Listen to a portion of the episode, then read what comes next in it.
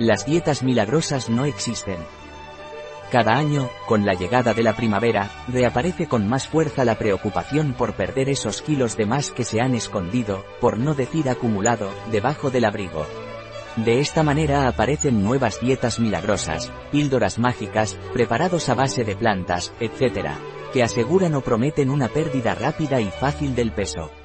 Las dietas milagrosas no existen. La obesidad no es un problema meramente estético, afecta negativamente a la salud y a la esperanza de vida.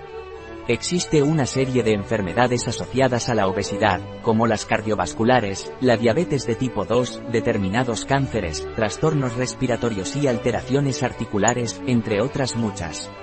La obesidad se puede definir como una excesiva acumulación de grasa corporal. En la mayoría de los casos se presenta como consecuencia de un desequilibrio entre la ingesta calórica y el gasto energético. Sin olvidar que también pueden confluir otras causas, como factores genéticos, hormonales o farmacológicos. La prevención es el mejor tratamiento. El mejor tratamiento de la obesidad es la prevención, es decir, no permitirse engordar. La prevención debe empezar en la infancia, educando a los niños para que adquieran unos hábitos alimentarios adecuados y promoviendo la práctica de ejercicio físico desde pequeños. El ejercicio físico se considera muy eficaz para prevenir el exceso de peso, y también para la pérdida de peso, y contribuye a una mejora del bienestar físico y mental. No siempre es posible perder todo el peso que sobra, pero ello no debe ser motivo de desaliento. Solo intentarlo ya merece la pena. Evitar ganar peso ya es un éxito, y una pequeña reducción del peso, 5 a 10%, da lugar a una importante disminución de las complicaciones asociadas a la obesidad. El tratamiento dietético no es un tratamiento puntual, es decir, no es una dieta esporádica. Debe entenderse como un cambio de hábitos de por vida, es decir, para siempre, que impliquen una alimentación adecuada y la práctica de actividad física o ejercicio físico de forma regular.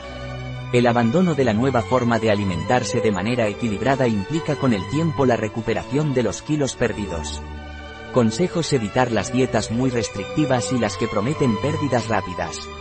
Adelgace lento pero seguro. No saltarse ninguna comida. Tan importante es la pérdida de peso como el mantenimiento, perder kilos y recuperarlos, lo que se conoce como efecto yo-yo, no es beneficioso para la salud.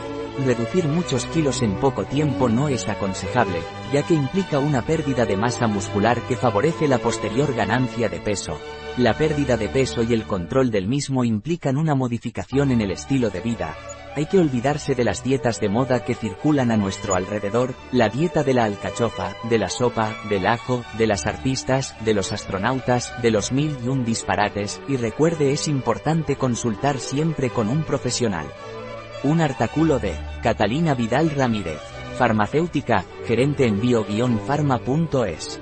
La información presentada en este artículo de ninguna manera sustituye el asesoramiento de un médico, Cualquier mención en este artículo de un producto, no representa el respaldo de ODS, Objetivos de Desarrollo Sostenible, a ese producto.